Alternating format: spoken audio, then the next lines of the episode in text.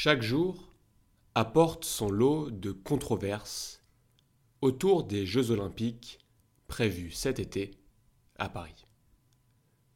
Premièrement, il y a l'enquête sur la rémunération de Tony Estanguet, le président du comité d'organisation des Jeux olympiques. Puis, plusieurs affaires inquiètent. Soupçons de prise illégale d'intérêt, de favoritisme, de détournement de fonds publics concernant certains marchés, le déplacement forcé des bouquinistes, sans oublier les étudiants et les sans-abri déplacés loin des yeux du public. Ce qui surprend, c'est l'absence de débat ou de consultation populaire sur l'organisation des Jeux à Paris. Comment l'expliquer? Dans le dossier de candidature de Paris pour les Jeux de 2024, disponible en ligne, il était précisé qu'une consultation n'était pas envisagée, voire qu'il était juridiquement impossible, en France, d'organiser un référendum à ce sujet. Ce qu'il faut savoir, c'est qu'en 2015, lors de la candidature de Paris, plusieurs villes avaient renoncé à se présenter, à la suite de référendums ou de manifestations populaires. Parmi elles, Rome, Hambourg et Boston. Et à ce moment-là, le CIO, donc le Comité international olympique, qui est la grande instance organisatrice de ces Jeux olympiques, craignant de manquer de candidats, a donc favorisé les villes moins réticentes, comme Paris. Quand Paris a obtenu l'organisation en 2017, c'était la seule ville candidate. L'argument principal de la candidature parisienne était d'organiser les Jeux sans dépense d'argent public, sous le slogan Les Jeux financent les Jeux. Cependant, la réalité est plus complexe. Les Jeux financent les Jeux, ça a été une formule géniale qui a débloqué les réticences à l'époque sur le risque de débord financier. Car oui, les Jeux olympiques coûtent souvent plus que prévu. Après avoir analysé les budgets des Jeux sur 50 ans, des chercheurs de l'Université d'Oxford ont conclu que ces méga événements dépassent toujours les budgets initiaux. Exposition universelle, Coupe du monde de foot, EPR, tous ces méga événements débordent toujours plus financièrement. Pour Paris 2024, les dépenses estimées s'élèvent à environ 9 milliards d'euros. On verra à la fin combien ça coûte. Ce budget est partagé entre le comité d'organisation des Jeux olympiques, le COJO, dirigé par Tony Estanguet, et la Solideo, la société de livraison des ouvrages olympiques, l'aménageur public des Jeux, qui a notamment construit la grande piscine de Saint-Denis. Le COJO bénéficie de 97% de financement privé, soit environ 4,5 milliards d'euros. La Solideo, quant à elle, mélange fonds publics et privés. Par exemple, le village olympique, situé entre Saint-Denis et Saint-Ouen, au nord-est de Paris, a nécessité un investissement de 2 milliards d'euros, majoritairement privés.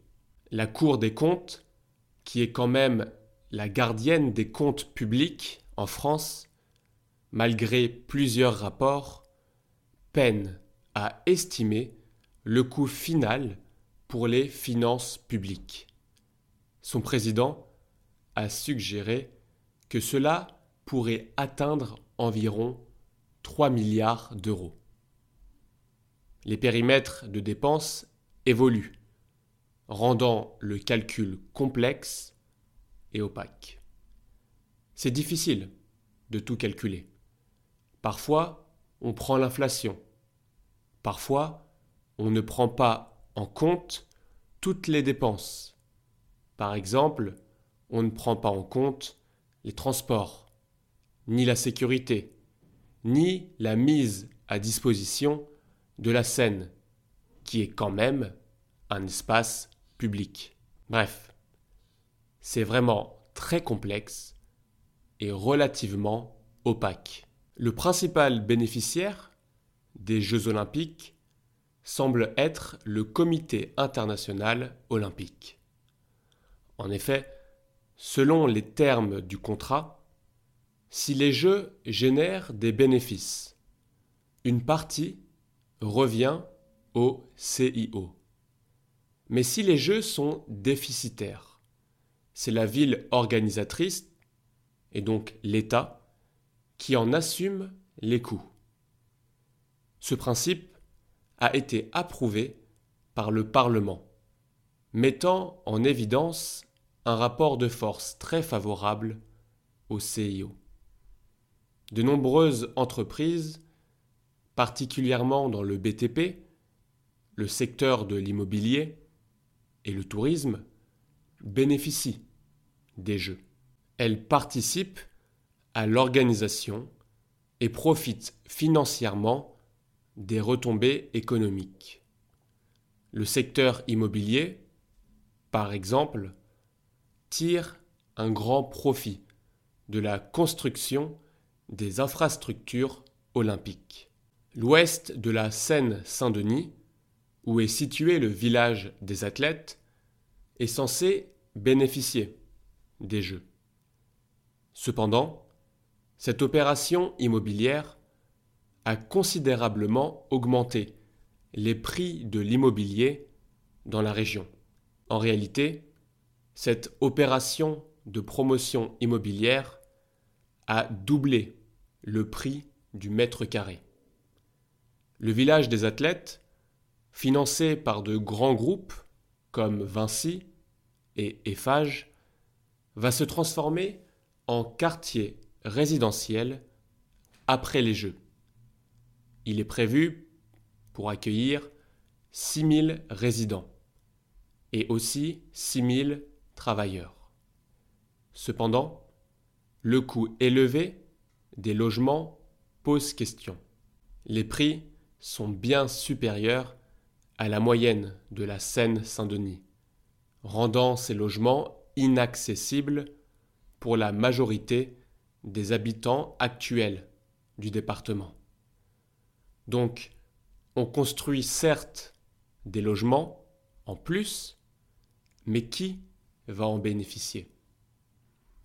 Il y a une forme d'injustice, car ce sont bien 2 milliards d'euros qui ont été investis dans le village des athlètes, un montant presque équivalent à celui dépensé par l'Agence nationale de rénovation urbaine pour la rénovation des quartiers populaires en Seine-Saint-Denis, où résident 600 000 personnes.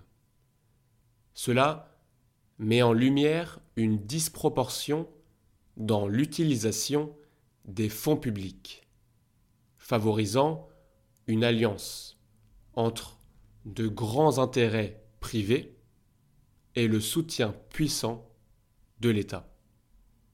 Cette situation crée une forme de violence symbolique, trahissant les promesses faites aux habitants locaux.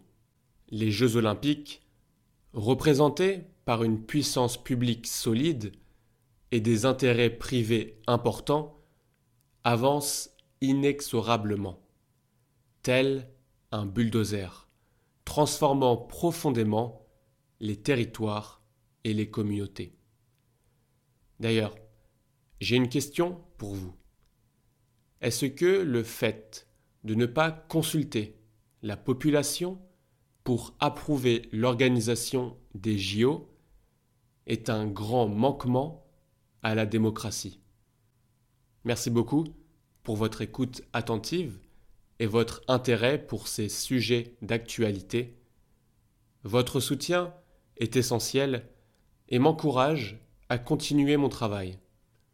Si vous avez apprécié ce podcast, n'hésitez pas à vous abonner pour ne manquer aucun de mes prochains épisodes.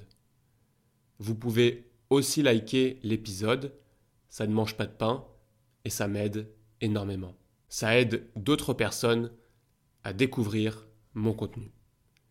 N'hésitez pas à partager vos réflexions sur le sujet d'aujourd'hui. Vos retours sont précieux et m'aident à améliorer mon contenu. Encore une fois, merci pour votre écoute et votre engagement. À très bientôt pour un nouvel épisode. C'était Carlito. Ciao.